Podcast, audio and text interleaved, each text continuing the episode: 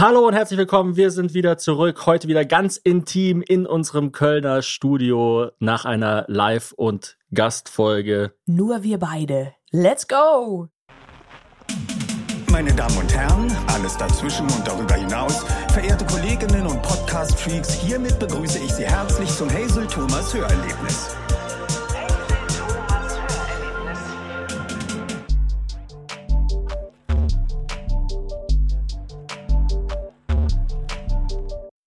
Thomas, ich musste dich an allererster Stelle von einer Frau Hafner grüßen, die ein Riesenfan ist vom Hazel Thomas Hörerlebnis. Sie, Wo, wo, wo, wo wohnt die? Was wer, ist wer das? ist das? Die habe ich in Zürich getroffen bei Sprüngli, bei so einem Schokolatier. Oh, Also das klingt jetzt so, als wäre ich da exklusiv eingeladen gewesen. Es war einfach ein Geschäft, das Schokolade verkauft, also eigentlich jedes zweite Geschäft in der Schweiz. Und die hat dort gearbeitet und die hat dann irgendwie so rumgedruckst und die war schon, ich weiß nicht, so Mitte 50. Also eigentlich war sie Mitte 60, aber ich sage jetzt Mitte 50, weil sie wahrscheinlich zuhört. Und sie hat dann gesagt, ja, ich höre jede, jede Folge von eurem Podcast. Jeden Tag aktualisiere ich die Podcast-App und schaue, ob es eine neue Folge gibt. Also einen kurzen Gruß an Frau Hafner. Und äh, also es kommen immer montags neue Folgen. Ich Genau. kann Ihnen diesen Stress von Dienstag bis Sonntag nehmen. Aber ja, äh, liebe Grüße zurück. Ich, ähm, ich weiß nicht, was ich sagen soll. Ich, ich verbleibe in ewiger Dankbarkeit. Ja. Nee, ich habe aber das Gefühl, das Hazel Thomas Hörerlebnis ist mittlerweile jetzt so etabliert, dass es wirklich in der Routine der Leute angekommen ist. Also so Ja. die, die Routine, montags erstmal eine Folge HTH, wie wir es ja salopp nennen, reinknallen, das ist einfach geil. ja, Leute denken sich nicht mehr, bist du ein Social Media Arschloch? Wow! Hast Ja. du das mal gesagt? ja. Leute denken sich auch nicht mehr, Bombastic Side-Eye. Oh Mann, Helge ist so cool. Leute denken sich eher, äh, Hazel Thomas Hörerlebnis, das ist einfach. Wahnsinn, Wahnsinn, Wahnsinn. Boah, ich weiß nicht, ob ihr das auch gerade gehört habt, ob das eine Luftblase in meinem Gehirn war, die gerade geplatzt hat, aber die Jingles sind wieder on fleek, Thomas. Ja, vielen Dank. Also Danke ich auch bin an, froh, dass du nicht eine Kuh hast mit 16 Zitzen. Sonst würdest du uns hier einen Milkshake kredenzen, das wäre ja ekelerregend. Ja, sonst, sonst äh, würde sich niemand beim Hören dieses Podcasts denken. Ja, kann man meine Lippen mit einer knusprigen Kruste. Das ist ja mein Lieblingsjingle von hoffe. dir. Ich glaube, das ist das Beste, was du jemals in deiner Karriere gesagt hast. Ja, kann man meine Lippen mit einer knusprigen Kruste. Das ist aber auch das ist zu 100 Prozent dümmste, was ich je gesagt habe. Ja, Also- deshalb ist es ja auch das Beste. Bevor wir loslegen, ein paar Dinge, die ich unbedingt äh, nachholen, einordnen muss. Und zwar, in der TikTok-Folge habe ich von einer Frau geredet, die regelmäßig bei den Oscar-Verleihungen kommentiert hat am Red Carpet. Ich meinte Joan Rivers. Ich weiß nicht, warum es uns beiden nicht eingefallen ist, weil sie ist eigentlich eine absolute Moderationslegende. Ja, aber ich muss auch so ehrlich eine, sagen, so eine ich weiß- Roast komme. Ich, ich weiß, nicht, weiß auch nicht, ob sie ein Comedian ist so richtig. Na, sie, also sie, sie lebt ja leider nicht mehr. ja, ja, Aber war genau. sie, ähm, nee, also sie war so Host und doch, sie war schon Comedian, würde ich Mhm. sagen. Ich habe aber dieses mit diesen Outfits roasten, das habe ich irgendwie wirklich nicht so mitgekriegt bei Also ihr. weißt du, die dann irgendwie so sagt, ähm, ah, ist da gerade eine Plundertasche explodiert oder hat Versace wieder äh, mit äh, Givenchy eine Haute Couture Woche? Wow. Äh, keine Ahnung. Ich, ich sage einfach irgendwas. Ich, ich habe doch keine Ahnung von Mode. Ich, ich mache einfach eine Kiste auf jeden Morgen, greif einmal rein. Oh, hat da jemand mit einer Bienenstichallergie zwei Bienenstiche in die Füße gekriegt oder hat jemand diese unglaublich modernen, dicken Gummistiefel an? Und manchmal habe ich dann einen Deutschlandhut mit Glitzerpailletten drauf. Übrigens, der Deutschlandhut mit Glitzerpailletten, über den wir in der Live-Folge in Zürich ganz lange geredet haben, war nicht auf dem Foto, auf dem Cover. von- Nicht? Nein. Wir haben, Oh, was? Das ist so ein Mandela-Effekt. ja, also, es ist so, so eine Mischung aus Mandela-Effekt und kollektivem äh, Gaslighten. Aber das erlebe ich bei dir leid, leider, also öfter zurzeit, dass, Dass ich dir manchmal einfach? Ja, dass, dass du einfach was wahrnimmst und dann halt in dieser Realität drin bist. Und du bist halt mittlerweile auf einem Level, wo dich dann auch niemand mehr korrigiert. Und dann Hm, ist es halt aber einfach tragisch. so. Hey, aber ap apropos auf einem Level, wo man gar nicht mehr korrigiert wird, du hast mir ja einen erschreckenden Artikel geschickt Mhm. über einen Koch, wo ich mal einen Kurs gemacht habe vor sieben Jahren. Jürgen Christian oder wie heißt Christian Jürgens. Okay. Ist fast richtig Ja. gewesen. Ja, der, äh, ist ein, drei, also der hat drei Michelin-Sterne. Mhm. Das ist ja so das Krasseste, was man überhaupt nur haben kann. Also das ist noch krasser, als wenn man im Kabarett den Stuttgarter Besen verlieren kriegt. Also, also es ist besser als der bronzene Stuttgarter Besen, oder? Das ist besser als der äh, Stuttgarter Vorwerk Kobold. Also das Mhm. ist richtig krass. Der Stuttgarter selbstreinigende Roboter. Das ist wie dieser, wie dieser Akkulaub-Staubsauger, den ich jetzt gekauft habe. Ja, den muss ich mir ja noch anschauen. Du hast den in die Garage gestellt. most, most dead, dead thing ever. Das habe ich mir jetzt geholt, wo Hazel auf Tour war. Aber bitte fahr fort. Ja, äh, wie heißt der Jürgen Christians? Nein, Chri- immer noch nicht. Oh, er heißt scheiße. Christian und dann Jürgen. Jetzt ist es so ein Ding, dass ich es immer richtig sagen will, aber deswegen erst recht immer falsch Sag sag. einfach der, der creepige Koch. Ja, in letzter Zeit ist beim, ich habe jetzt extra ein Spiegel Plus Abo abgeschlossen. Ich habe eine ganze Zeit lang noch das alte von der Heute Show verwendet, aber also nur mal immer mal wieder so, um einzelne Artikel. Also das hattest du einfach, um Recherche zu betreiben, um Gags zu genau. schreiben. Und jetzt habe ich mir extra neues geholt, um Oh Gott, Artikel, um Artikel über Belästigungsvorwürfe ganz lesen zu können, Ah. weil es ist ja, ich glaube, Gérard Depardieu, Till Schweiger, äh, Till Lindemann von Rammstein, dieser Koch, Dann der dann das äh, Magazin. Finn Kanoniker, genau. Ähm, ja, ich glaube, das war's so ungefähr. Und jetzt halt, Aber- wie heißt er? Wie heißt er? Christian Jürgens. Sehr gut, Ah, Thomas. Oh, gut. war eine Äh, 50-50 Wenigstens ein kleiner Erfolg im Zusammenhang mit diesem Namen. Ja, ein Sternekoch, bei dem du Wachteleier gekocht hast, oder? Ge Nee, ganze. Wachteln Ge sogar. ah, ganze Wachteln, genau. ja, da quasi du, die Hülle vom da Ei. waren wir in einem absolut phänomenalen Hotel am Tegernsee. Genau, wir sind sogar extra dahin gefahren, um diesen Kochkurs, also damit ich diesen Kochkurs machen kann und du hast in der Zeit, ich weiß nicht, dein Leben genossen und es genossen, nicht kochen zu müssen. ich habe mein Leben gechillt. Und man muss sagen, so in, äh, in der Kochwelt ist, wenn man drei Michelin-Sterne hat, das ist so ultra krass. Also Michelin-Sterne, das kommt von, Michelin ist ja diese Reifenfirma.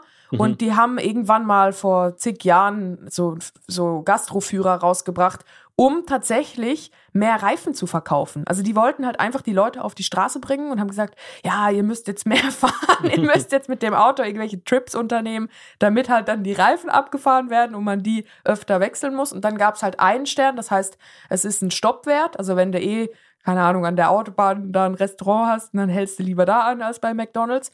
Zwei Sterne bedeutet, es ist ein Umwegwert. Und drei Sterne ist, es ist eine Reise wert. Mhm. Und das hatte dieser, oder hat eigentlich immer noch. Es ist so, wie dass du Comedy machst, damit wir unseren äh, Hazel Thomas Cola Mix besser verkaufen. Genau. Nur ist, deswegen, ja. Genau, also es funktioniert auch ähnlich gut, weil ich glaube, ähnlich viele Reifen werden verkauft, weil Leute Bitte Leute, kauft unbedingt die Cola Mix Slipper. Die sind ziemliche Ladenhüter. Ich habe gerade welche an. Hallo. Aber Ja. die sind zu klein. Also es liegt jetzt- aber nicht, das liegt einfach genau, an mir. ganz kurz ernsthaft, ähm, sorry, dass, Genau, dass nee, ich jetzt über die Stränge sch- geschlagen habe hier. Äh, Nicht nur was du hast ist, über die Stränge geschlagen. Ja, genau. Wir kommen zurück. Was ist mit diesem Typen los? Was, was ist da genau passiert? Also, Also wir haben ja beide den Artikel gelesen.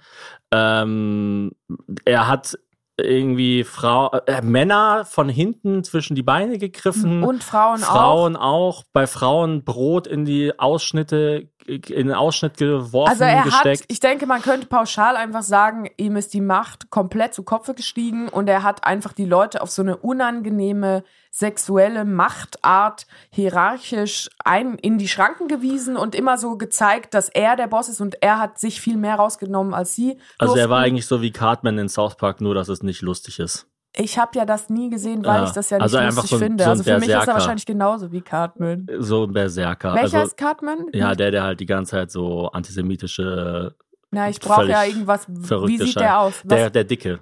Der, Ja. der, der, also der ist, oh, Trey Stone und Mac, Ma, äh, warte mal, Matt, Matt Stone und? Trey Parker. Oh. Äh, sorry. es ist einfach immer dasselbe. Es zieht sich durch mein ganzes Leben. Heute ist dein Gehirn wie so ein Rubik's Cube, wo man die obere Hälfte einmal um 90 Grad gedreht Ja, hat. es ist wirklich nur bei Namen eigentlich so. Ähm, der spricht denn ja und der ist halt die, quasi die Hauptrolle. Also es ist jetzt auch natürlich dumm, einfach zu sagen, ja, der Dicke, aber äh, viel mehr Eigenschaften hat er zumindest rein optisch erstmal nicht, weil die South Park Charaktere ja einfach sehr ähm, stark schematisiert dargestellt werden. Ja, aber ich glaube, worauf du hinaus Aber, willst, genau. ist, dass dieser Christian Jürgens sich einfach so krass daneben verhalten hat, also dass einfach man gar keine nicht, Kontrollmechanismen. genau, quasi. man kann gar nicht richtig sagen, was genau ist nicht okay, weil es ist einfach alles nicht okay. Also Mhm. hat zum Beispiel auch mal eine Frau äh, laut des Artikels in den Schrank eingesperrt und gesagt, ja, du bleibst jetzt da drin und immer wenn ich die Tür aufmache, kannst du mir einen blasen. Also so Ja. schrecklich, einfach so richtig widerwärtiges Verhalten. Was ja, glaube ich, auch umso schräger ist, wenn man bedenkt, dass es halt eigentlich um sehr feine Küche geht. Das habe ich mich dann auch gefragt, als ich den Artikel gelesen hatte. Warum ist es denn oft so ein wahnsinnig toxisches Umfeld in so einer krassen, so einer sinnlichen Atmosphäre eigentlich, Mhm. weil Kochen ist ja was sehr Sinnliches und ich glaube, dass gute Köche immer auch Leute sind, die eigentlich sehr sensibel sind und die eigentlich ja einer sehr lustgesteuerten Arbeit nachgehen. Also wenn, wenn du den ganzen Tag Dinge äh, so arrangierst und mischst und erwärmst und kleinschneidest und was auch immer, die dann Leute sich in den Mund stecken und dann haben sie so eine total sinnliche Erfahrung. Du selber hast ja diese Erfahrung nicht. Also es ist ja wie ein Comedian, der seine eigenen Witze hasst und sie auch nicht hören darf. Ich merke schon, der Schweizer in dir will jetzt den Belästiger in Schutz nehmen. Nein, das, das dachte ich auch, dass es wahrscheinlich schwierig ist, wenn man Dass es zu, wahrscheinlich darauf hinausläuft. wenn man, wenn man zu viele Gründe sucht für Verhalten, wirkt es ja immer, als würde man eine Entschuldigung suchen. Mhm. Aber das Ding ist ja, wieso muss denn immer das eine als gegeben wirken? Also wenn, wenn Der offensichtlich Schweizer ist, in dir will den Belästiger in mir in Schutz nehmen. nee, ich will den Belästiger in dir belästigen. Sonst wäre ich ja kein Schweizer. Außerdem, wieso habe ich einen Schweizer in mir drin? Da werde ich Mhm. ja gerade auch belästigt. Hallo, Chumaruse. Das war jetzt selber wie ein Jingle. Auf jeden Fall glaube ich, dass. Das war einfach. Nee, ich glaube, dass auf der künstlerischen Ebene so oft dann zurückgesteckt wird.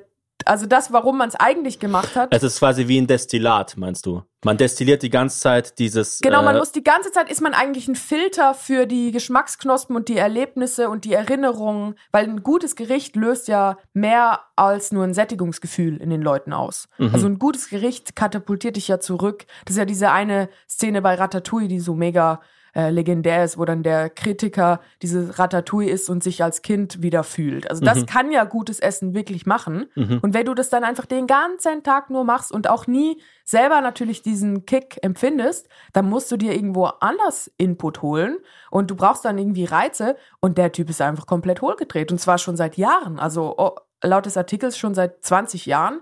Und ich war da vor eben, also 2016 war ich dort. Ich war nur einen Tag dort. Ich fand ihn auch schon strange, aber ich Mhm. dachte mir halt, ja, mein, also ich glaube eh, dass es keine Sterneköche gibt mit drei Michelin-Sternen, die nicht ein bisschen strange sind. Ist halt dann immer die Frage, in welche Richtung sind sie seltsam.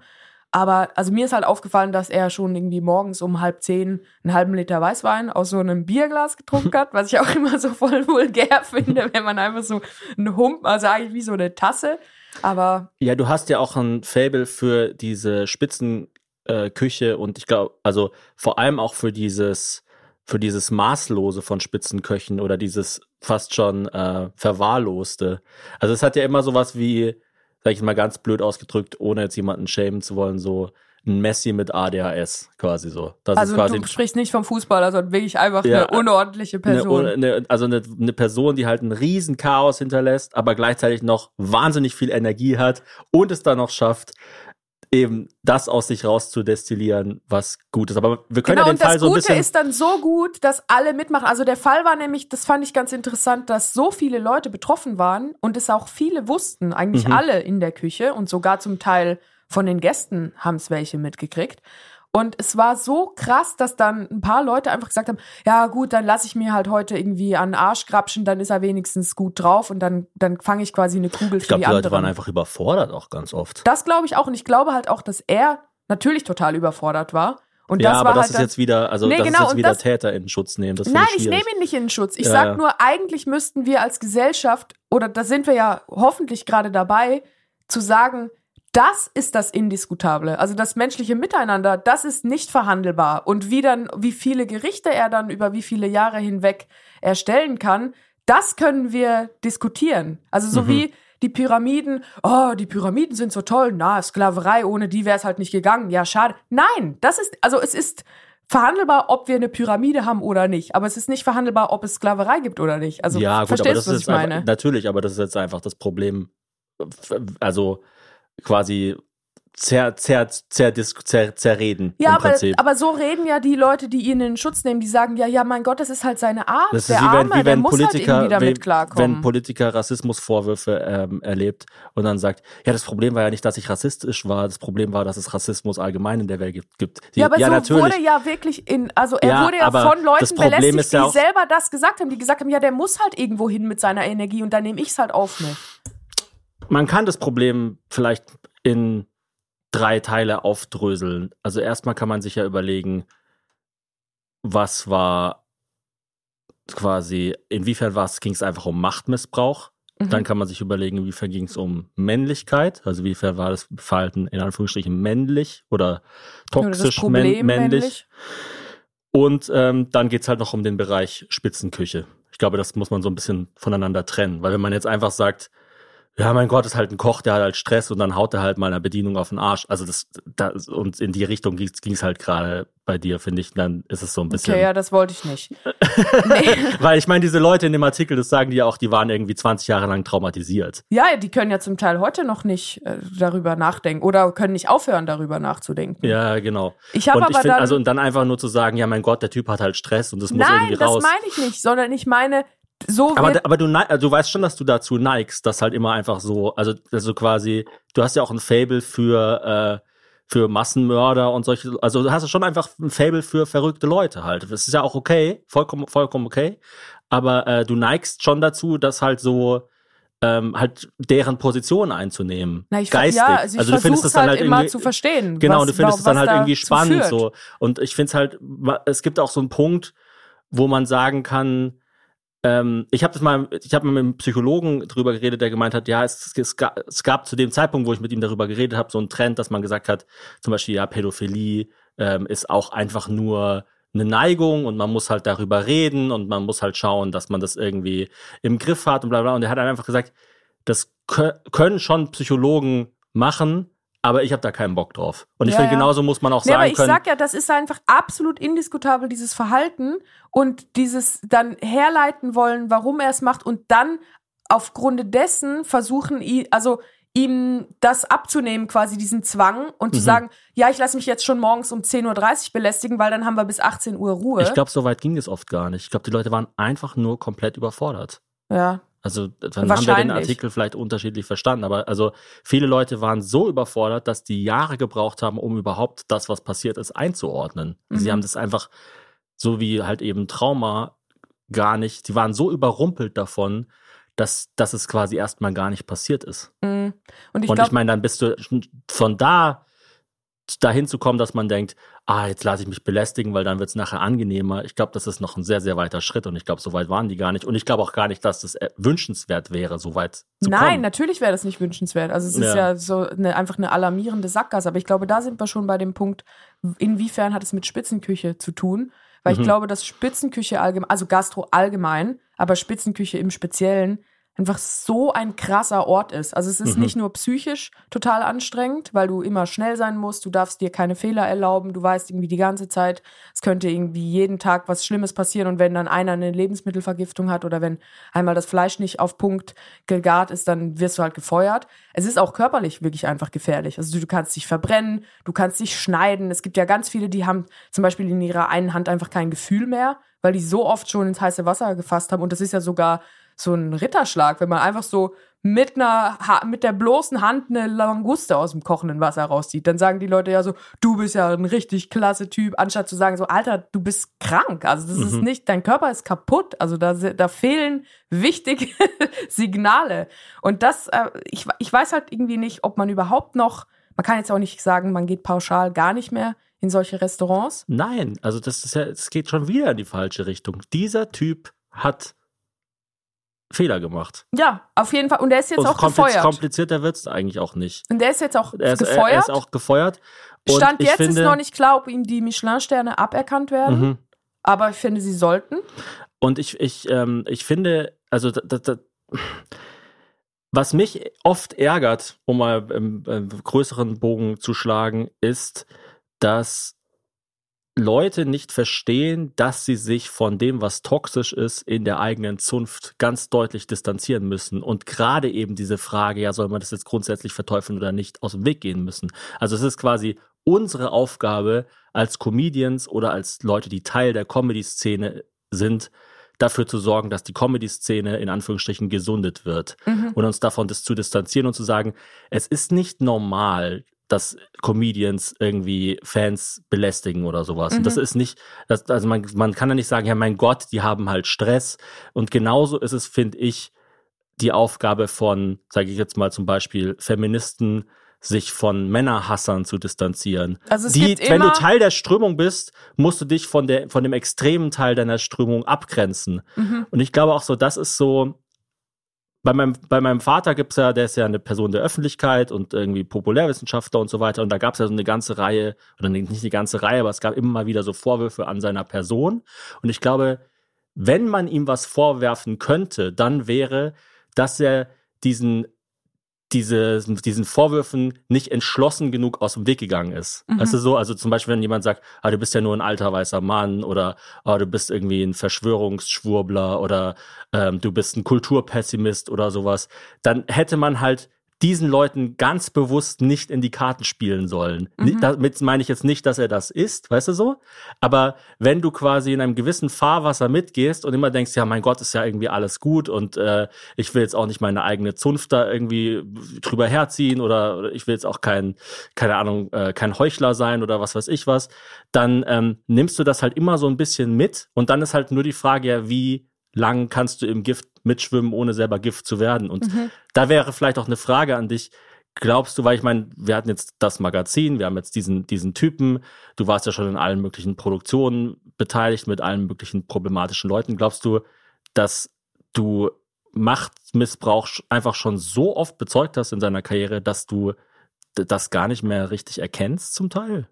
So, liebe Freunde, die Sonne scheint, der Himmel lacht und trotzdem gehen wir jetzt ganz kurz in die Werbung. Unser heutiger Werbepartner ist Eurowings. Ich reise sehr, sehr viel, vor allem beruflich. Ich weiß nicht, wie viel ihr reist, wahrscheinlich auch ziemlich viel. Jetzt stehen ja auch wieder die Ferien an. Aber beim Reisen ist mir eigentlich am wichtigsten, dass es unkompliziert ist, dass man auch flexibel bleiben kann. Und mit der Option FlexLight kann man bei Eurowings bis zu 40 Minuten vor Abflug den Flug ab 10 Euro umbuchen. Und das ist eine enorme Erleichterung, weil ich hasse das, wenn ich so im Kalender so einen starren Termin habe und dann läuft es aber nicht so wie geplant und dann merke ich, oh Gott, jetzt klappt das schon nicht und dann klappt das schon nicht und dann klappt das schon nicht, dann muss ich die ganze Reise neu buchen und das ist mit der Option FlexLight nicht mehr notwendig. Außerdem gibt es bei Eurowings die sogenannten grünen Tarife. Das bedeutet, dass Eurowings nachhaltigeres Reisen mit drei Möglichkeiten anbietet. Gegen einen geringen Aufpreis kann man zum Beispiel sich für eine Reduktion, Kompensation oder Neutralisation der CO2-Emissionen entscheiden. Das heißt, bei der Reinkompensation werden zum Beispiel zu 100 Prozent Klimaschutzprojekte unterstützt und für die Nachhaltigkeitsoption kann sich sowohl während als auch nach der Buchung des Fluges noch entschieden werden. Mit all diesen Möglichkeiten bietet Eurowings seinen KundInnen ein entspannteres Reiseerlebnis. Und ich glaube, wir alle brauchen entspannte Reisende. Deswegen seid entspannt und vor allem, wenn es vom Urlaub wieder nach Hause geht, macht den anderen Reisenden nicht die Erholung, die sie sich im Urlaub erkämpft haben, direkt wieder kaputt. Bleibt flexibel und entscheidet euch für coole Projekte. Alle Infos zum entspannten Reisen mit Eurowings findet ihr auch auf eurowings.com. Eurowings.com. Da steht bitte deutlich nennen. War das deutlich genug? Eurowings.com. Und wie immer natürlich auch in den Show Notes. Ich wünsche euch eine gute Reise. Das war's mit der Werbung. Jetzt geht's weiter im Podcast. Das würde ich nicht sagen. Ich glaube, dass ich einfach mittlerweile auf einem Level operiere, wo ich nur oder nicht nur, aber fast nur mit Leuten zu tun habe, die halt auf so einem hohen Level sind, dass, also ich glaube auch der Prozentsatz an Mas Machtmissbrauch steigt mit der Macht. Also nicht Mhm. nur wird es mehr, wird es schlimmer quasi, Mhm. die, die Vorfälle, sondern auf Level 1000, also die allerhöchsten Ränge haben den allermeisten Dreck am Stecken und auch den größten Stecken. Genau, wenn je länger der Stecken ist, desto mehr Dreck kann dran hängen. Aber ich glaube, nicht nur hängt mehr Dreck dran prozentual zum Stecken, sondern auch einfach noch mal mehr. Also es wird immer mehr, exponentiell mehr Dreck, der am Stecken hängt und der Stecken wird größer. Und ich glaube nicht, dass ich es nicht mehr erkenne, sondern ich glaube einfach, dass es mich auf eine Art, leider wahrscheinlich, bin ich vielleicht auch abgestumpft, nicht mehr so schockiert. Mhm. Also es schockiert mich einfach nicht. Wenn ich Mhm. höre, ja, ein Spitzenkoch, der irgendwie 16 Stunden am Tag arbeitet, Hier draußen ist irgendeine Motorradregatta oder so, egal. ja, das Ja. ist akustische Belästigung, aber das Mhm. ist immer das Leben in einer Großstadt. Ich glaube halt, dass, äh, dass mich das sogar mittlerweile eher schockt. Also es war zum Beispiel auch in der Zusammenarbeit mit Klaas und Joko bei beiden unabhängig so, dass es mich halt geschockt hat, positiv, dass das richtig gute Leute sind. Ja, mit Kurt Krömer auch. Ich meine, wir hatten jetzt ja, oder ich hatte ich kannte ihn ja quasi vorher gar nicht, also äh, privat gar nicht und sein Werk auch nur so ein bisschen. Und ich hatte dann wie so fünf Tage lang Kurt Krömer Crashkurs und ich muss danach wirklich sagen, das ist 100% von vorne bis hinten ein Top-Typ. Also ein Crashkurs eigentlich. ähm, noch äh, ganz kurz, ähm, bevor wir weitermachen, wo es ähnlich ist, finde ich, ist, äh, weil ich letztens ganz oft die Plakate gesehen habe für das Summer Jam, mega cooles Festival, finde ich in Köln, so Reggae Dancehall Festival.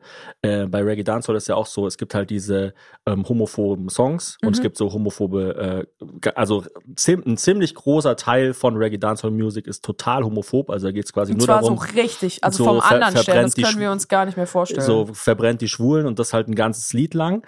Und ähm, dann gibt's halt auch Reggae Dancehall Artists, die denken halt, ja mein Gott, wenn ich jetzt quasi mich dagegen ausspreche, dann spiele ich ja nur den Leuten in die, in die Karten, die eh schon denken, die eh schon Rassisten sind und sagen, ja, pff, das sind halt Schwarze, die haben keine Ahnung oder was weiß ich was. Und äh, deshalb distanzieren sie sich davon nicht, aber dadurch ist es dann wie Flüsterpost mit dem Problem. Man trägt das Problem halt quasi immer weiter. Und deshalb finde ich schon, und natürlich geht es immer nur zum gewissen Grad, dass man halt versuchen muss, auch in der eigenen Zunft immer weiter aufzuräumen. Weil, ja, auf jeden Fall, weil du kannst ja eigentlich nur innerhalb deiner eigenen Zunft aufräumen. genau. Also genau. das wäre ja auch der einzige Grund, in die Politik zu gehen, weil man dann wirklich auch mit PolitikerInnen arbeiten kann. Und du kannst halt auch nur fair mit der eigenen Zunft umgehen. Weil nach außen hast du immer den, also wenn von außen jemand kommt und sagt, oh, alle Comedians sind Arschlöcher, dann kann man ja immer sagen, ja, du hast ja keine Ahnung, wie es ist, Gags zu schreiben oder du weißt nicht, Ja, wie es ist, ja, auf der genau. Bühne zu stehen oder sowas. Und es muss halt eben auch den einen Comedian geben, der sagen, der, der sagt, ja, natürlich ist man da Stress ausgesetzt, natürlich ist das irgendwie ein Haifischbecken und äh, natürlich ist es alles total anstrengend und man muss irgendwie ein Psycho sein, um, um in diesem Game irgendwie weit zu kommen.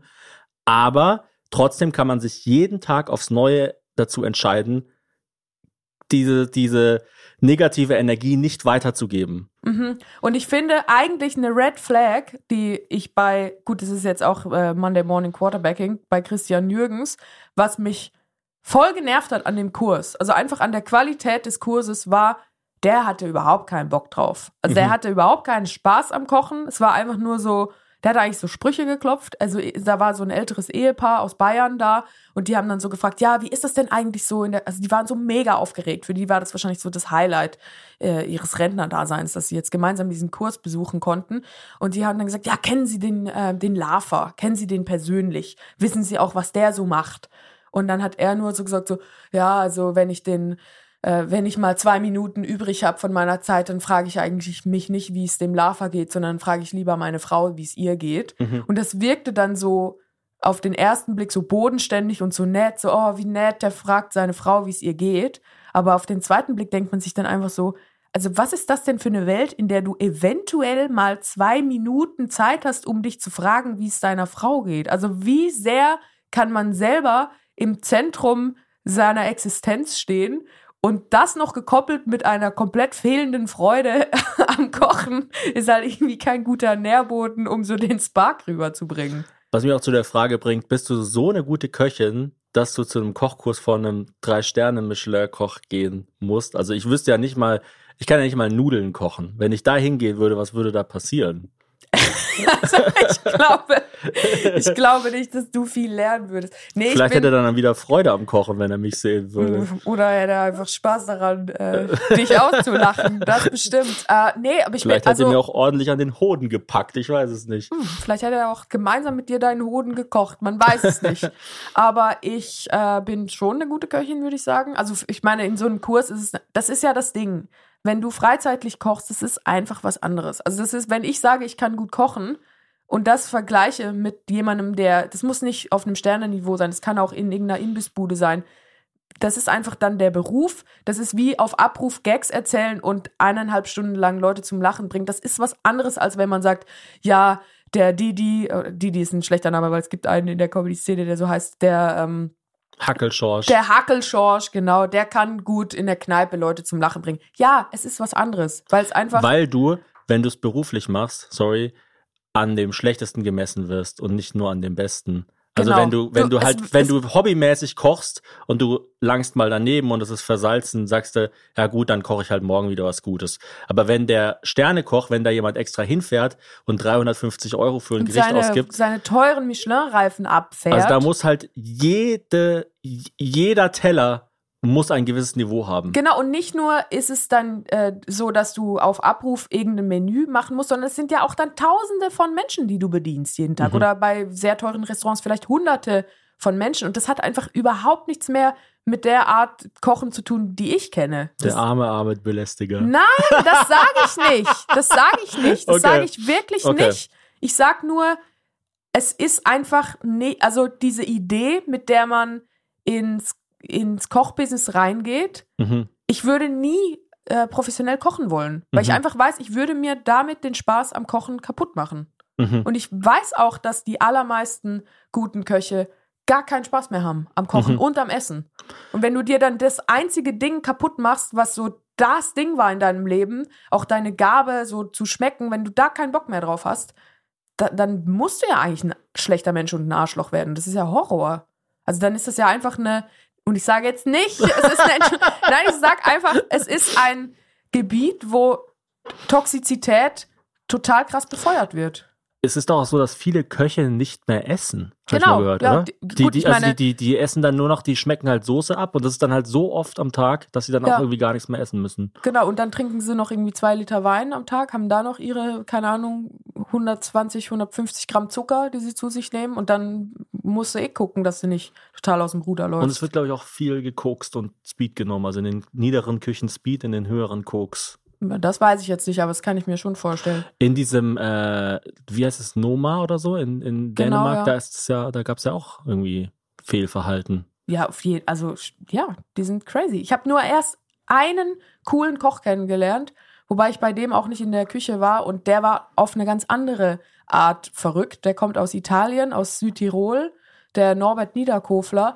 Und der hat so ein äh, Restaurant, wo sie alles aus dem Garten machen. Also die machen nur hyperregionale Produkte. Die pressen dann Öl aus Moos. Und wenn sie dann irgendwie wenig Regen haben, müssen sie halt ohne Öl kochen, weil das Moos so trocken ist. Und das ist dann halt die Frage so.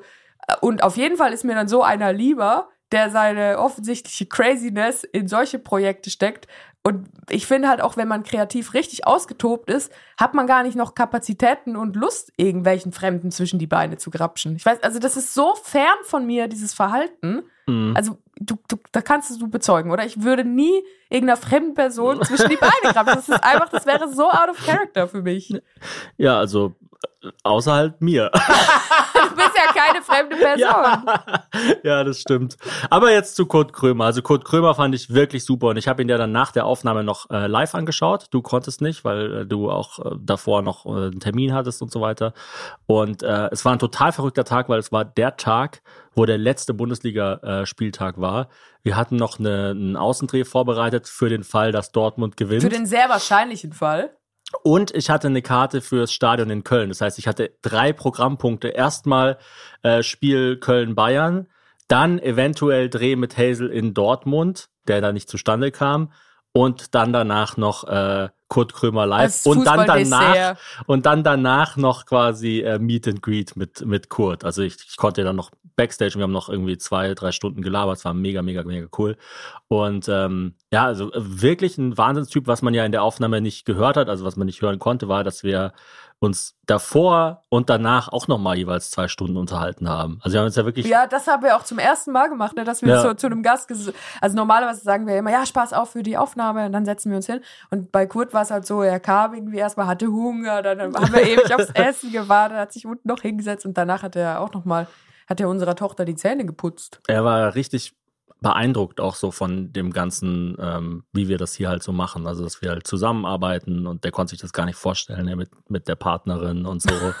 und dann, äh, oder das ist halt, also jetzt, das, damit will ich jetzt nichts über seine Partnerschaft sagen, aber ich meine so, also er hat einfach gesagt, so, ja, das, das ist schon irgendwie, ja, er, er war irgendwie, glaube ich, richtig geflasht und ich auch von ihm. Also ich fand es echt super krass. Ich fand, ähm, mir ist halt nur, ich habe ihn ja in der Tonhalle Düsseldorf ge- angeschaut, mir ist halt nur aufgefallen, wie schwer es mittlerweile ist, wenn man so ein komplexer Künstler ist wie Kurt, ähm, das live auf der Bühne abzubilden. Also weißt du, die Leute haben ihn ja, die kennen ihn von Shea Krömer, kennen sein Buch, kennen seinen Podcast Feelings, kennen ihn von LOL und es sitzen ja auch so wie Lager im Publikum und jeder kennt ihn vor was anderem. Das ist wie wenn du, stell dir vor, du, du schaust irgendwie ähm, Tom Cruise Filme, drei Tom Cruise Filme an, irgendwie Mission Impossible, Interview mit einem Vampir und seine Rolle in Tropic Thunder. Und dann gehst du danach zu einem Ein-Mann-Theaterstück von Tom Cruise. Ja, und du denkst So. dir, wieso werden nicht alle Knöpfe gleichzeitig gedrückt? Genau, ist warum ist dann los? nicht Apache 207? Warum ist dann nicht Julian Reichelt? Warum Und- explodiert kein Auto? Und man muss auch sagen, also. Das, ab aber das hat ja gar gewissen- nicht, das ist ja nicht, äh, damit kritisiere ich jetzt nicht das, was er auf der Bühne Nein, nein, macht, sondern es ist sondern es ist eher einfach so ein ein. Kompliment, es ist, ein- es ist quasi ein Kompliment an sein Werk. Sein, sein Gesamtwerk ist so wahnsinnig komplex, dass halt einfach schwierig, und darüber haben wir auch ganz viel geredet danach so, Mhm. weil ich das Problem bei dir auch sehe. Also das, das habe ich bei dir quasi genauso, wenn ich, also es ist nicht so, dass ich es jetzt dann irgendwie in Anführungsstrichen langweilig finde, wenn ich das auf der Bühne sehe oder sowas, sondern ich denke mir halt einfach nur, es ist halt einfach eine wahnsinnig krasse Aufgabe Mhm. irgendwie. Es ist ja auch ab einem gewissen äh, Präsenzgrad einfach so, wenn die Leute dich live sehen, auf eine Art wollen sie dich einfach sehen. Also sie Mhm. wollen, das, das ist eigentlich egal, was du machst. Es könnte auch fünf Minuten dauern. Du könntest auch sagen, guck mal, gib mir 10 Euro, das kostet jetzt nicht 30 Euro wie sonst eine ganze Show, sondern es kostet nur 10 Euro und du kommst einfach und guckst mich einmal an, wie früher im Zirkus. Und das wäre für einen Großteil der Leute, ohne jetzt denen gegenüber despektierlich wirken zu wollen, wäre das schon genug. Weil das ist dann einfach, das ist dann einfach schon das Ding, was sie wollen. Sie wollen einfach im selben Raum zur selben Zeit mit dir sein. Das war doch wie bei unserem äh, Moneyball-Konzert, was wir mal geschaut haben in Frankfurt. Ja, Da sind einfach ungefähr 300 Leute gekommen, 200 davon einfach nur an die Bühne, an den Bühnenrand, haben ein Foto von Moneyboy gegangen und sind da wieder ist er, der Chicken haben Man. gemacht und sind wieder gegangen. Ja. Also sie wollten ihn einfach nur sehen. Und dafür wollten- haben sie halt einfach das Geld bezahlt. ja, die wollten einfach nur sagen, also das ist Wie so wie vor 200 Ma- Jahren so ein Elefantenmensch Und da kommen wir so. ein bisschen zurück zur Sterneküche, ohne jetzt das Tor nochmal öffnen zu wollen. Es ist genauso wie wenn so ein trendiges Café irgendwo ist und die Leute gehen einfach hin, nur um ein Foto zu machen, wie sie mit diesen riesigen Nutella-Pancakes da sitzen. Die Mhm. wollen es gar nicht essen. Die wollen einfach nur, dass alle anderen sehen, ich war da mit dem Nutella-Pancake. Und dann schmeckt es umso besser, wenn da noch eine Riesenschlange war. Genau. Und man es genüsslich essen kann, während die Schlange so in der Sonne darbt. Ja. Ja, und dann gibt's äh, Leute, die begnügen sich mit einer Pizza Margarita. Was ist das? Bitte Margarita. Wie? Bitte Margarita. Pizza Margarita. Bitte Margarita. Ah, das ist das so süß. Sie erklärt mir auch zurzeit immer so Sachen, unsere Kleine. Jetzt hier zum Beispiel, da erklärt sie mir was. Hin, hin hat er noch doch ein Windel. Hunde haben eine Windel. Ja. Welche Hunde? Weiße Hunde. Weiße Hunde haben eine Windel, wenn sie weiß am Popo sind. Die Windel. Ja. Was ist das für eine krude Beobachtung? Wenn Hunde weiß am Popo sind, haben sie eine Windel. Sie hat auch letztens zum Beispiel gesagt, ähm, Hunde, machen Hunde auch drinnen Kacker? Und dann habe ich gesagt, nee, Hunde machen draußen Kacker. Und Menschen, machen Menschen auch draußen Kacker? Und ich so, nee, Menschen machen drinnen Kacker. Ah, Menschen machen drinnen Kacker? Also so nach dem Motto, drinnen ist da, wo Menschen Kacker machen und draußen Das ist da, ist wo wie Hunde links ist da, wo der machen. Daumen rechts ist. Also eigentlich äh, draußen ist da, wo der Kacker drin ist beim Menschen. sie hat auch letzte Woche, äh, hatte ich sie hinten auf dem Fahrrad auf dem Sitz und dann hat sie so gesagt, stopp, stopp, stopp, Mama, stopp. Und dann habe ich angehalten und hat sie gesagt, große Steine sind groß. und dann dachte ich auch so, wow, für diese Information habe ich jetzt gerade fast einen Unfall gemacht. Danke, danke, diesen Sokrates. Ja, oder sie hat letztens noch mal so Nudeln gegessen oder so. Und dann hat sie mich so gefragt, hast du auch eine Mama? Und ich so, ja. Ich so, ah. Und dann hat sie so weitergegessen. Und sie erzählt jetzt ja immer so Stories von, als sie noch klein war. Wo ich Ja. so denke, Alter, du bist gerade zwei geworden. Als ich noch klein war, hatte ich auch eine Schnullikette. nee, es ist, es ist mega süß mit ihr. Nee, also ähm, mit Kurt Krömer war es äh, mega cool. War es auch süß. Der hat auch Macht süße was- Sachen gesagt. Der, der ist auch ein Süßi irgendwie. Das, und das ist das Ding. Also ich finde, wenn man merkt doch Leuten an, ob sie Süßis sind oder nicht. Und wenn sie Mhm. keine Süßis sind, das ist dann auch immer so, dann haben sie keinen Spaß an ihrer Arbeit. Klar, es kann auch irgendwie, äh, es, es hängt viel mit Stress zusammen. Und ich will auch jetzt nicht sagen, äh, einmal ein Süßi, immer ein Süßi. Also ein Süßi Mhm. kann immer turnen. Man, jeder Mensch ist wie eine Milch. Also irgendwann wird's halt faul und dann muss es weggeschüttet Mhm. werden. Aber wenn die Milch immer ähm, zur rechten Zeit ersetzt wird und frisch gehalten wird, dann fängt sie nie an zu stinken. Und so ist es bei Kurt. Der ist einfach ein Süßi, der weiß, was im Leben wichtig ist und der ist auch null creepy. Ja. Wo es übrigens auch ein bisschen so ist, so mit der eigenen Zunft, ähm, dass man mit der ins Gericht geben muss, ist, finde ich, äh, Deutsch-Türken und Erdogan-Anhänger. Mhm. Also, äh, weißt du, so, ich fand's ultra strange, hier in Köln Autokorso zu sehen, weil Erdogan gewonnen hatte. Ja, Also so, dass Leute in Deutschland sagen, yeah, Freiheit ist scheiße, so. Und dann dafür sorgen, Freiheit ist scheiße, aber ich möchte nicht dort sein. und dann dafür sorgen, dass woanders Leute unter einem Autokraten leben müssen. Aber gleichzeitig denke ich mir, also allein schon, dass ich das jetzt in dem Podcast öffentlich sage, ist wahrscheinlich schon irgendwie problematisch. Aber ich denke mir dann auch so, wer wäre ich denn jetzt? Weißt du, ich könnte jetzt auch tweeten, oh, das finde ich blöd und so. Aber ich finde es dann cool, dass so jemand wie Cem Özdemir da, sich dagegen positioniert. Und ja, einfach genau, sagt so, weil, ja, das, weil, dort weil auch der quasi so- Hintergrund klar ist und die Motivation Genau, ist klar. es ist einfach irgendwie quasi so in Anführungsstrichen so seine Aufgabe. Äh, Also es ist einfach, weil, weil ich habe, also ich kenne so viele Leute, die ähm, irgendwie einen migrantischen Hintergrund haben und innerhalb der Familie diese Grabenkämpfe, so der eine ist ein Erdogan-Anhänger und der andere nicht und so weiter und so fort. Und ähm, wenn mich das betreffen würde, wäre ich, glaube ich, emotional noch mal ganz anders, was das Thema anbelangt, als ja, wenn da wärst du ja auch betre- noch mal informierter wahrscheinlich. Genau, genau. Also, Und warum ich dann zum Beispiel bei ähm, äh, sexueller Belästigung von Comedians rede, ist dann halt einmal, weil wir beide sexuelle Belästigung erfahren haben und beide in der Comedy-Szene sind. Und dann Mhm. ist es so, nicht nur, finde ich, ähm, gibt es dann einen Grund, sich dann dazu zu melden, sondern ich würde sogar argumentieren, es ist dann sogar mehr oder weniger unsere Pflicht. Genau, also ich glaube auch, dass mit wachsender äh, oder mit steigender Hierarchie innerhalb der Szene steigt auch die Pflicht. Mhm. Ist ganz klar. Mhm. Ähm, ich habe noch eine Frage an dich jetzt. Also MeToo, das ist ja ein, äh, also ich finde auch immer Debatte, das ist so, das, das redet ist so klein, aber der Begriff MeToo wurde ja so richtig groß in Deutschland durch die Entertainment-Branche in den USA. Mhm. Würdest du sagen, einfach aus dem hohlen Bauch heraus, ich glaube nicht, dass es dazu schon Zahlen gibt, gibt es jetzt mehr Leute, die Bock haben, in der Entertainment-Branche zu arbeiten, weil sie jetzt denken, ja, jetzt ist das irgendwie alles ein bisschen sicherer und jetzt kann man sich da wohler fühlen?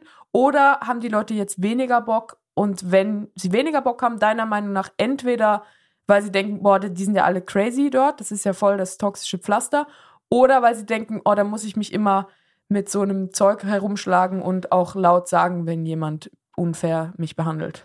Also ich denke, dass es auf jeden Fall eine Sensibilisierung gibt für Probleme in der Branche. Mhm. Das auf jeden Fall. Und ich meine, es wurde ja zum Beispiel jetzt auch nach diesem Artikel über Till Schweiger ähm, drüber nachgedacht, so Kontrollinstanzen zu installieren, weil es ist ja nicht so, Weil offensichtlich hat Ähm, er das ja selber nicht in seinem Gehirn. äh, ja, und es ist ja auch nicht so, dass es die, dass nicht versucht wurde, das zu melden. Ich Ja, glaube übrigens ja. sogar auch bei, bei der Konstantin, die Ach, ja, glaube ich, Filme mit äh, produziert hat von Til Schweiger, aber da bin ich, also es ist jetzt nicht quasi mein Fachgebiet, aber halt von, von Filmproduktionsfirmen, wo dann halt, auch wenn quasi Journalistinnen sich bei denen gemeldet haben, bei den, bei den äh, Chefs dieser Firmen, äh, immer gesagt wurde, ah, ich weiß von nichts. Ich Oh, habe das, das ist nie ja gehört. level. Nie gehört. Wie zum Beispiel die ähm, Hotel, Hotel- oder Restaurantbetreiber von diesem Koch immer gesagt haben, ja nie, ge- natürlich Das haben die das kann ja mitbekommen. gar nicht sein. Ja, Ja. also das, das. mh.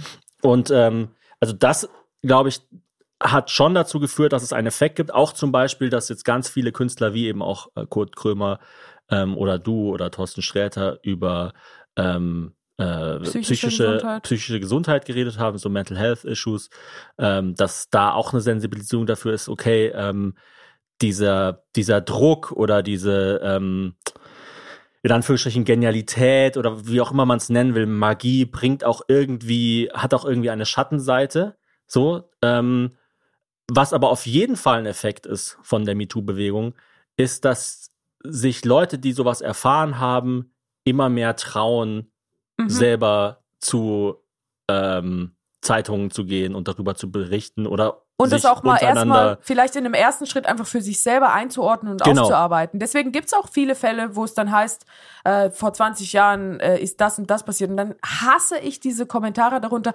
ah, jetzt 20 Jahre später soll dir noch was eingefallen sein. Ja, genau, es ist ein Gedächtnisproblem, du Mhm. Hirni, du Oberaffe. Das ist so scheiße, wenn Leute das schreiben. Echt, gibt kaum was, was mich mehr aufregt. Hm.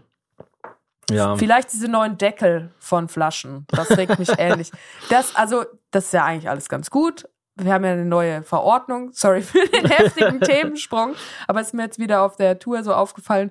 Ich habe jetzt immer, wenn, also im, im Backstage geht's halt immer einfach so 05er Flaschen. Und wenn man die aufschraubt, dann hängen die jetzt immer so dran, wie so ein Zahn zwei Tage, bevor man ihn dann mit der Tür und dem Faden rauszieht. Und der Hintergrund ist, dass es halt ganz viele Deckel gab, die nicht ordnungsgemäß entsorgt wurden. Zumindest in Deutschland, in der Schweiz gehört das ja ganz klar zum Motto von PET-Flaschen dazu. Luft raus, Deckel drauf. Und dort kriegt man ja kein Pfand, aber äh, das ist ein anderes Thema, das Recycling-System der Schweiz. Ähm, und jetzt sind die Deckel halt nicht mehr wegzukriegen. Und immer wenn man trinkt, sieht man aus, als hätte man so einen Feigling gesoffen und sich so den Deckel auf die Nase geklebt. Gestern war ich mit der Kleinen auf dem Spielplatz und da hat sie auch eine Flasche Wasser getrunken. Dann hat sie einfach den Deckel runtergeschraubt, auf den Boden geschmissen und gesagt, tschüss Deckel. Da habe ich gesagt, hab ich gesagt, was? Tschüss Deckel. Gleich Du heißt hebst- Tschüss du, wenn es so weitergeht. Du hebst dir jetzt gefälligst auf und nimmst den mit. Und dann hat sie es noch gemacht. Ja, ja. Sehr gut. Ja, sie ist, es ist eh ein super Alter. Ich habe auch Ja. gemerkt, das Level an, wie, wie sehr ich sie vermisse, ist Mhm. ganz anders. Also es ist auf eine Art weniger schlimm geworden, weil sie halt auch so was wie Zeiten versteht. Also sie versteht ja auch so grob, dass ich irgendwann wiederkomme und sie hat nicht mehr so komplett den Ausraster, wenn ich meinen Koffer aus dem Schrank hole. Aber ich vermisse sie auch mehr, weil mir das Zusammensein mit ihr einfach viel mehr gibt. Also Mhm. früher, was vermisst man denn da, wenn man ein Baby vermisst? Ja, man vermisst halt einfach irgendwie so dieses daran zu riechen und so diesen Klotz da zu haben, der so rumzuckt. Und jetzt ist halt wirklich eine Person, die ich vermisse. Ja. Sie ist einfach ein Kumpel. Früher war sie einfach so, also es war auch ganz klar, ich war äh, für sie verantwortlich und jetzt ist sie schon so einen halben Tag wird sie schon ohne mich klarkommen. Oder halt zwei Tage mit dir. Irgendwann kam auch mal im Podcast die Frage, wie man dritte, nee, fünfte, Ra fünfte Räder am Wagen nennt. Ähm, also dritte, wie sagt, bei, bei drei, wie sagt man da? Also wenn jetzt bei, bei einer Beziehung, der dritte in einem Dreier, wie man den nennt. Der dritte in einem Dreier, also nicht in einem Dreier, sondern in, also nicht in einem bewussten Dreier, sondern einfach der dritte im Gespann. Das dritte, also wie das, Das dritte Rad am das, Fahrrad. Das dritte Rad im Fahrrad, genau. Genau. Genau, so. Oder wie Michael Scott bei The Office sagt, the third wheel is what makes it a tricycle. Und weißt du, wie man die nennt? Das gibt nämlich einen Begriff dafür tatsächlich. Martin. Unicorn. Ach, Unicorn. weil sie so, weil sie so selten sind. Also, also Frauen, die mit einem heterosexuellen Paar ein Dreier haben wollen. Ach so, also wirklich ein Dreier. Ja, Ach so, nee, das war. Thomas, guck mich mal an. Ja. Ich, das Einzige, was mich interessiert, sind irgendwelche Witze aus den 80ern. Fand, fand ich aber super. Vielen Dank an äh, alle, die das Aber geschrieben heißt haben. es wirklich Unicorn, weil sie so selten sind oder weil das Horn irgendwie so. Nein, weil sie so selten sind. Ach, schade. Ist ja uninspiriert. Noch äh, eine also Rubrik übrigens aus der. jetzt mal kurz, um kurz wissenschaftlich zu werden. mhm. Eine heterosexuelle eine, oder eine Frau, die mit einem heterosexuellen Paar ein Dreier hat, ist weniger selten als ein Einhorn. Weil ein Einhörner gibt es nicht. Vielen Dank dafür. Noch was aus der ähm, Reihe Dinge, die Hazel wahrscheinlich noch nicht mitbekommen hat. Eine Wusstest du- riesige Reihe. Wusstest du, dass sowohl Al Pacino als auch Robert De Niro wieder Vater Tatsächlich wurden? wusste ich das. Mein Krass. Google Alert für alte Creeps Krass. hat geklingelt. Mit 82 Al Pacino, oder? Mhm. Und eine 29-jährige Freundin oder 28-jährige. Finde ich super. Ich finde es toll, wenn alte Männer nochmal diesen Schritt wagen und auch sagen, ich stelle mir alle zwei Stunden den Wecker, ich wickel jetzt. Ja, es ist Wahnsinn. Es ist wirklich es ist, Wahnsinn. Es ist wirklich aus der Kategorie Hazel sagt, es ist Wahnsinn, aber eigentlich verabscheut sie es zutiefst. Also, ich meine, ja klar, also äh, weißt du, das ist ja immer das Ding. Leute sagen so, ja, Frauen können halt nicht äh, mit 82 noch Kinder kriegen. Frauen würden das gar nicht wollen. Also die würden, ich glaube, Mütter denken halt einfach auch so sehr in die Zukunft, dass sie sagen, also was, was nützt mir das denn, wenn ich, wenn das Kind irgendwie fünf ist und ich bin einfach dann möglicherweise gar nicht mehr am Leben, weil ich mit einer 99-prozentigen Sicherheit an Altersschwäche gestorben bin. Mm, Also du kannst ja nicht sagen, ja gut, vielleicht macht mein Kind Abi und dann bin ich 100. Also ich finde das, ja, ich weiß auch nicht. Das ist Willst du auch damit so. Ein, sagen, Männer denken nicht nach? ich sag damit, Al Pacino ist einfach ein bisschen alt. Vielleicht denkt er sich auch einfach nur, scheiße, ich kann machen, Ja, was ich will. Das denkt er sich sicher. Naja, ich meine, man muss ja auch sagen, für die Frau ist es ja vielleicht auch gar nicht schlecht. Vielleicht wollte sie einfach ein Baby haben, unbedingt. Und äh, klar, die Kohle hilft auch. Also es ist ja Und sie hatte nicht mehr so lange an der Backe. auf jeden Fall, ja. Also, Win-Win-Win-Situation und Al Pacino ist ja auch noch da. die Stadionerfahrung in Köln, muss ich übrigens noch ganz kurz sagen, am letzten Spieltag Ja. war so mittel. Also es war Hat sogar es viel damit zu tun, dass du Bayern-Fan bist? Nichts, es hatte gar nichts damit zu tun. Okay. Es, hat, es, li es liegt nur an dem Stadion. Aber es war, würde ich sagen, also ich war ja schon ein paar Mal im Rhein-Energiestadion in Köln und diesmal war es die schlechteste Stadionerfahrung, die ich jemals hatte. wirklich, gerade so, Ja. weil ich war ja auch schon dabei und fand es ja schon ziemlich mies. Nee, ähm, also ich war in der Südkurve und ich war schon in mehreren Südkurven. Also ich bin es, ich, ich ist es immer die Südkurve, die zu den eigenen gehört? Oder müssen die immer so angerichtet? Ist das so wie Kühe, die so nach den Magnetlinien der Erde stehen? Boah, ich, ich weiß nicht genau, aber ich, also es ist erstaunlich oft so, glaube ich. Also bei Bayern ist es die Südkurve, bei Dortmund ist es die Südkurve und bei äh, Köln ist es die Südkurve und In meinem andere Stadion es Stadien. die Südkurve. Ein, ein anderes Stadien äh, kenne ich nicht, kenne ich kaum. Ja, es war halt einfach, ich sag's wie es ist, und es gibt bestimmt viele Leute, die, die das anders sehen. Ja, und eine Ziege würde dazu sagen, Mäh. Das ist Ja. der Hennes. ja, der, Hennes in einem Bikini.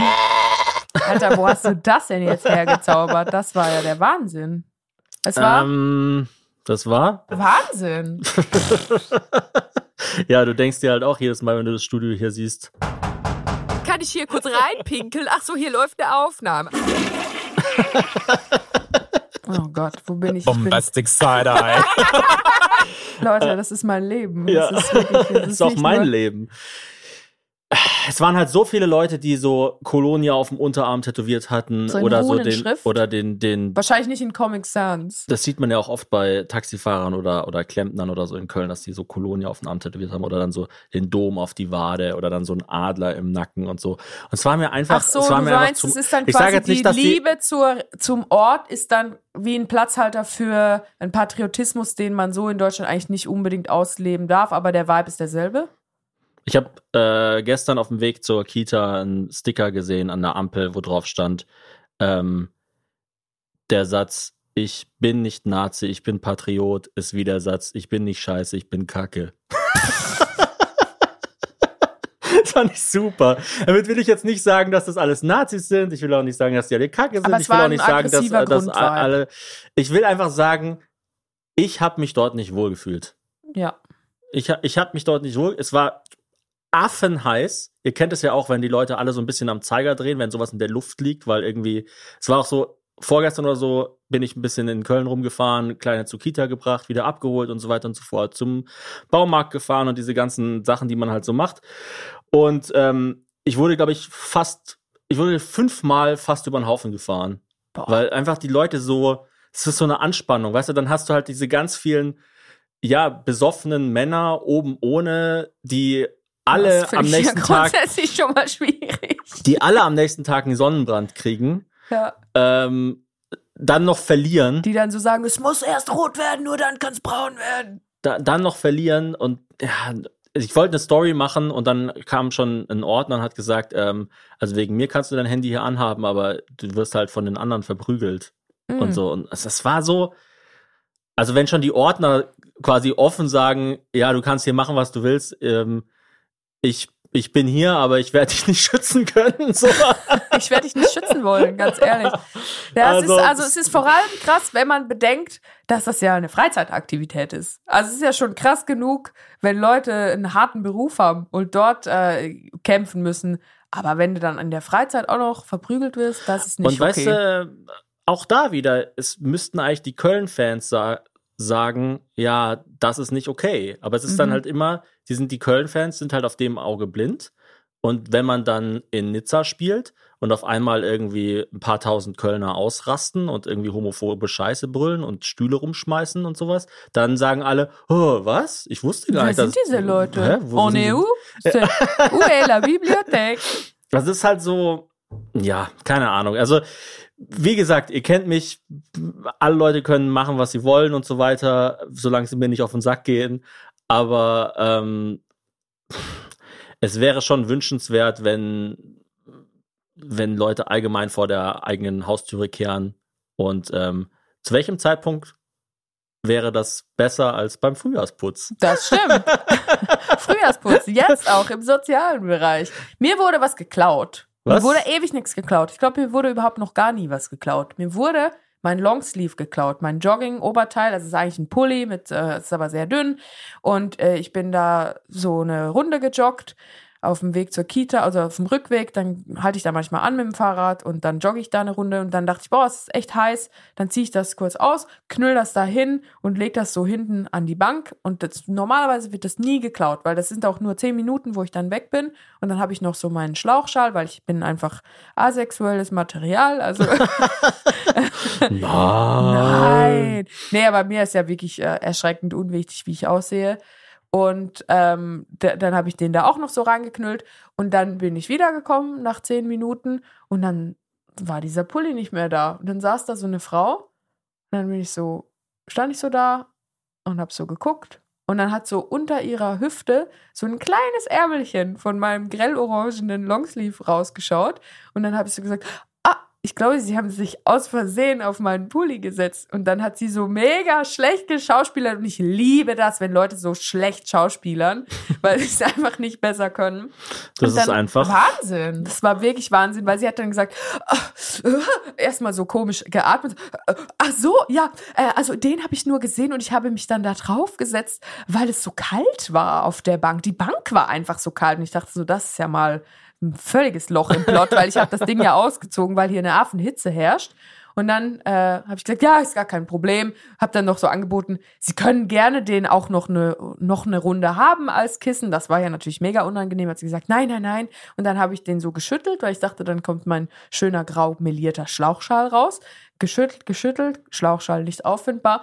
Und dann habe ich sie so angeguckt und dann hat sie gesagt so, ach, da war ja noch ein Schal. Ja, ich wollte auf gar keinen Fall, dass der vom Winde weggeweht wird. Deswegen habe ich den noch ähm, hier kurz zwischengelagert. Und dann hat sie so ultra lang, es war wirklich so kom komödiantisch, so 15 Sekunden lang in ihrer Satteltasche vom Fahrrad gewühlt und ganz unten dann diesen Schlauchschal rausgezogen.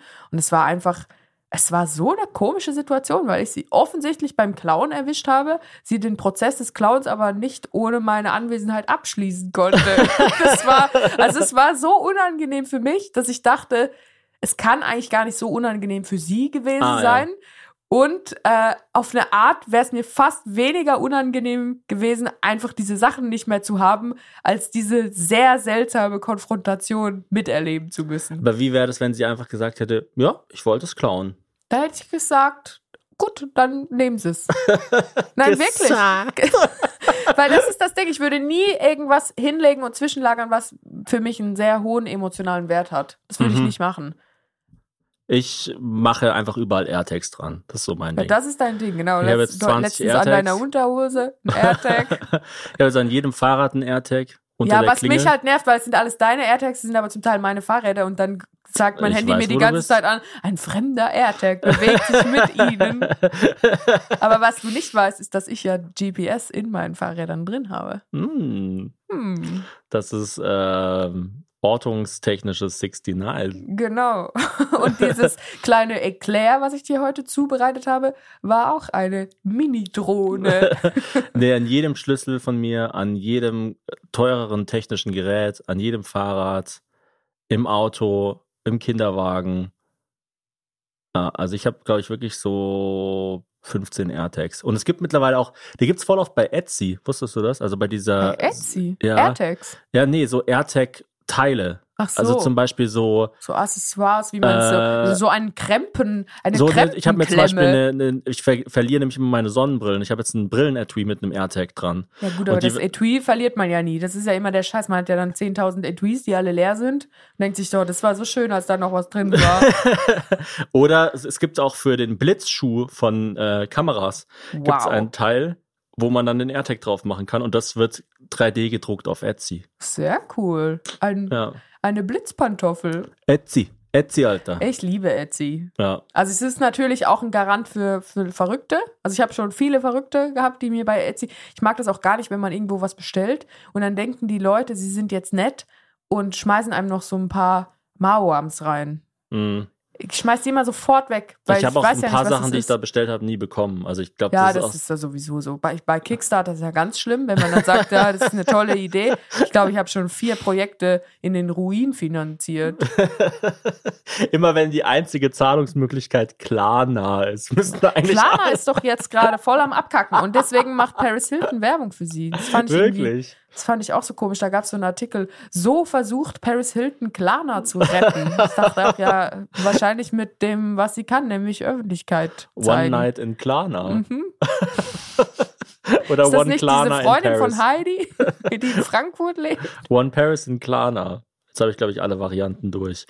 Ja, wir gehen heute in Across the Spider-Verse in den Film. Soll richtig krass sein. Ich bin echt gespannt. Also soll äh, fast so gut sein wie der erste. Also der Was erste der ist erste ja- war eine absolute Sensation. Das ist ja, ist, also der Across the Spider-Verse, den wir jetzt heute schauen gehen, das ist dann auch so gezeichnet und Genau. es geht, gibt viele Spider-Men, Genau, Spider-People wahrscheinlich, Genau. um es ein bisschen vage zu halten. genau. Viel mit Stimmen und ja, da, da komme ich mit. Ja, nee, Da also der erste, wenn ihr den noch nicht gesehen habt, das ist wirklich eine absolute Empfehlung. Auch eine Empfehlung, Jury Duty, haben wir letztens Oh, geschaut. das war so geil. Kann Ja. man auf Amazon schauen. Das ist äh, Freebie, das gehört zu Amazon und das ist, habe ich ähm, rausgefunden, das läuft im Fernsehen in den USA. Also es ist Mhm. ein Werbe, also ein Werbung finanzierter Streaming-Anbieter, der unter dem Amazon-Dach läuft. Ah, ah, von dem habe ich glaube ich schon mal gehört. Das ist, dass es jetzt immer mehr sowas wie so wie Open Source, aber auch als Streaming-Dienste gibt. Also quasi nochmal neue Arten von Streaming. Das mit den Streaming-Dingern, das ist auch, das ist auch Also so irgendwann einziger- reicht's dann auch. Ich finde jetzt nach, nach 100 Streaming-Diensten müssen wir jetzt mal sagen, jetzt basieren wir uns mal auf die 80 wichtigsten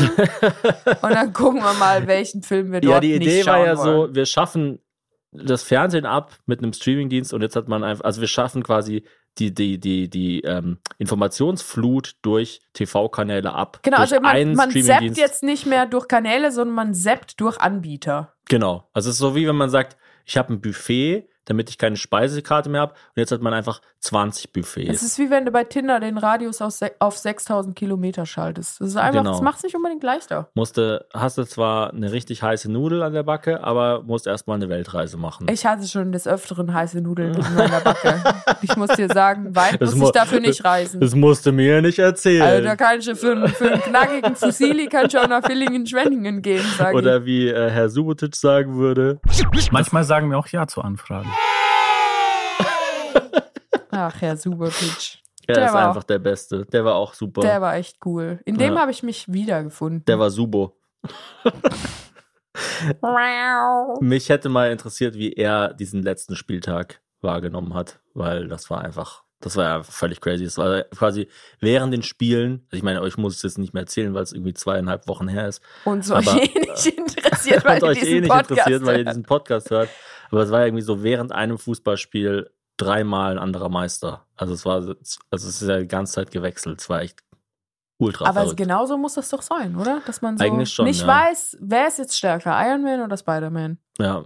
Hast du mitbekommen, dass die Frauenfußball-Bundesliga jetzt Google Pixel League Ja, heißt? habe ich mitbekommen, weil, Weil du mir das geschickt dir hast. gesagt Sehr gut. Ja, Haben wir noch was? Wir noch also was wir haben noch der, ganz viel, Uhr? aber ich glaube, Weißt du, wer zurzeit, weißt du, wer zurzeit mein Lieblingsschauspieler ist? ich bin doch keine Schauspielerin offiziell. Thomas, was verrätst du denn da? Wer ist dein Lieblingsschauspieler? John Ähm, Cena. Alexander Skarsgård. Den finde ich Wirklich? super. We wegen seiner Rolle in Succession? Grundsätzlich einfach. Der aber Typ die Skarsgårds sind doch alle richtig gut. Nee, Was aber er ist los nochmal, mit er ist nochmal, er ist noch mal speziell. Er ist wirklich, er ist wirklich top, finde ich. ja, er ist, er ist auch nicht. Er ist wirklich sexy. Er ist sexy, aber ich also wollte gerade sagen, ich er einen ist, lullern. Nein, Quatsch.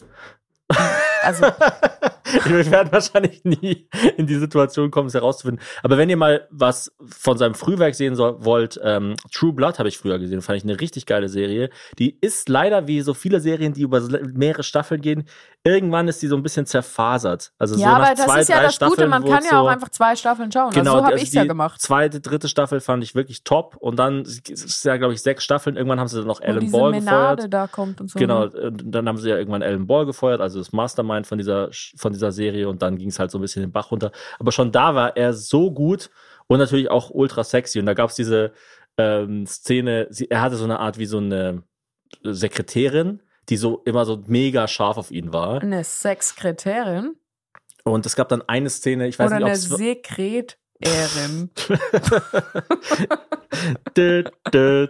Ja, kann man meine Lippen mit einer knusprigen Kruste. Das bist du, wenn du Alexander Skarsgård triffst. Und dann gab es so eine Szene, ich weiß nicht, ob ich glaube, sie hat sich das nur vorgestellt, es war so eine Traumsequenz, wo sie halt träumt, sie hat jetzt dann endlich mal Sex mit ihm. Und es war halt so, sie geht halt quasi so auf ihn drauf und sobald sie ihn berührt, hat sie halt so 20 Or Orgasmen auf einmal gleich so. Ah! und er macht halt gar nichts, weiß gar nicht, was passiert ist.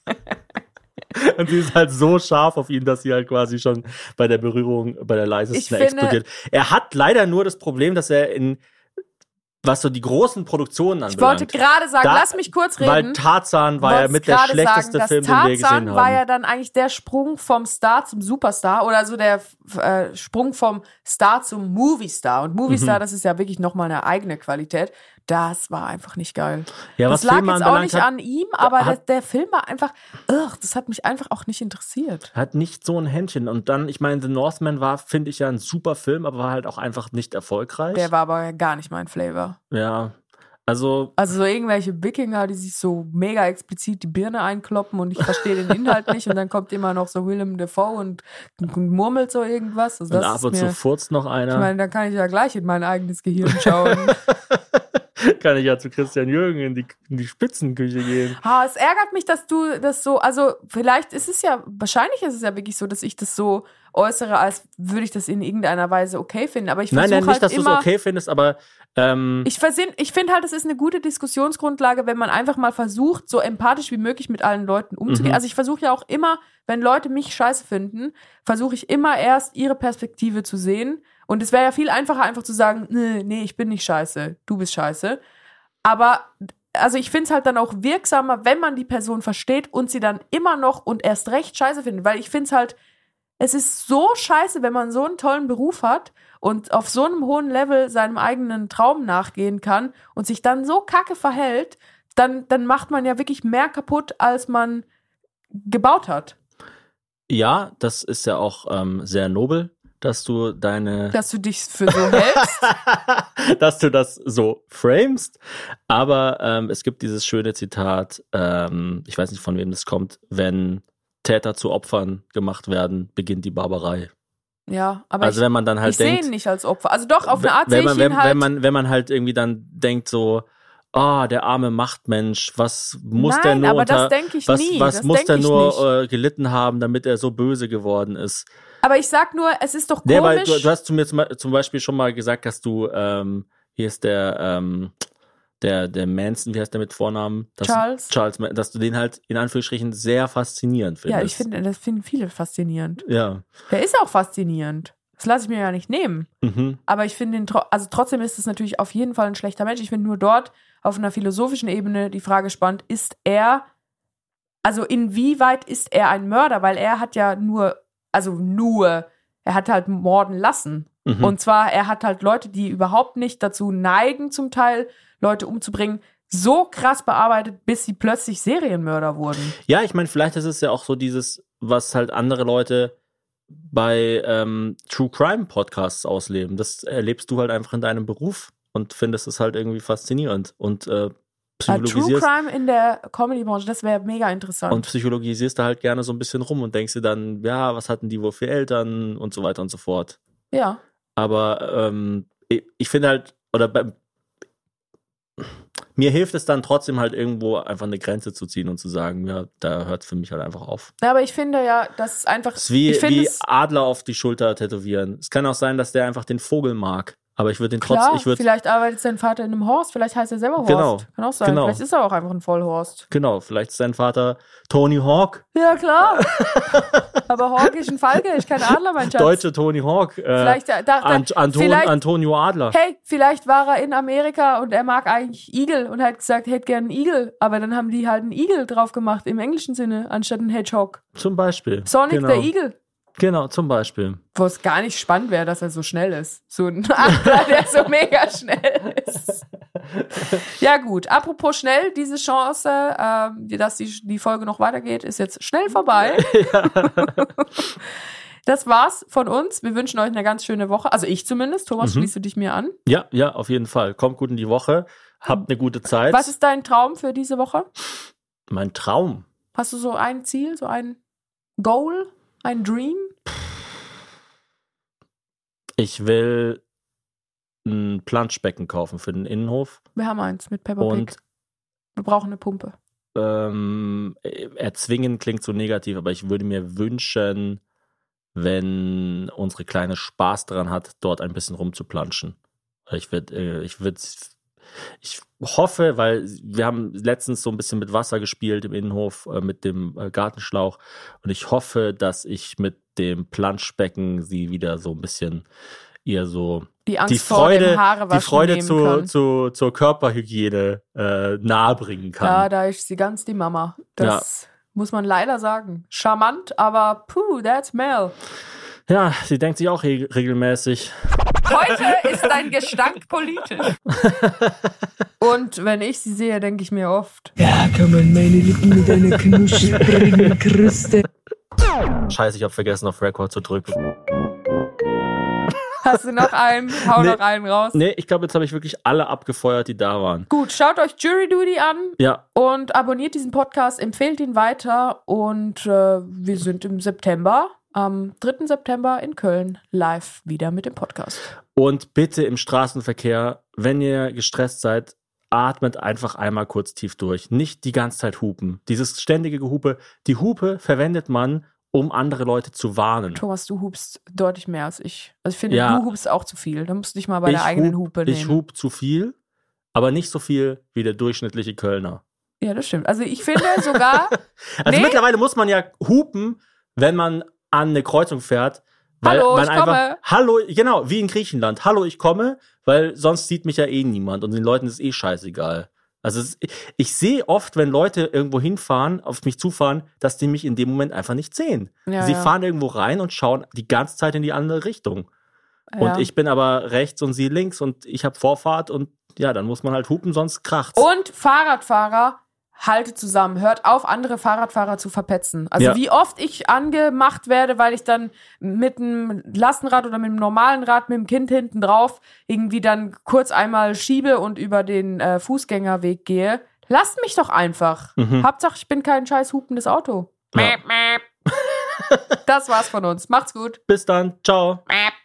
Das Hese Thomas Hörerlebnis wird Ihnen präsentiert von Hazelbrugger und Thomas Spitzer. Produktion Thomas Spitzer. Mit Hilfe von Anja Schikarski, Julian Schulzki und dem Equipment der Viel Spaß GmbH.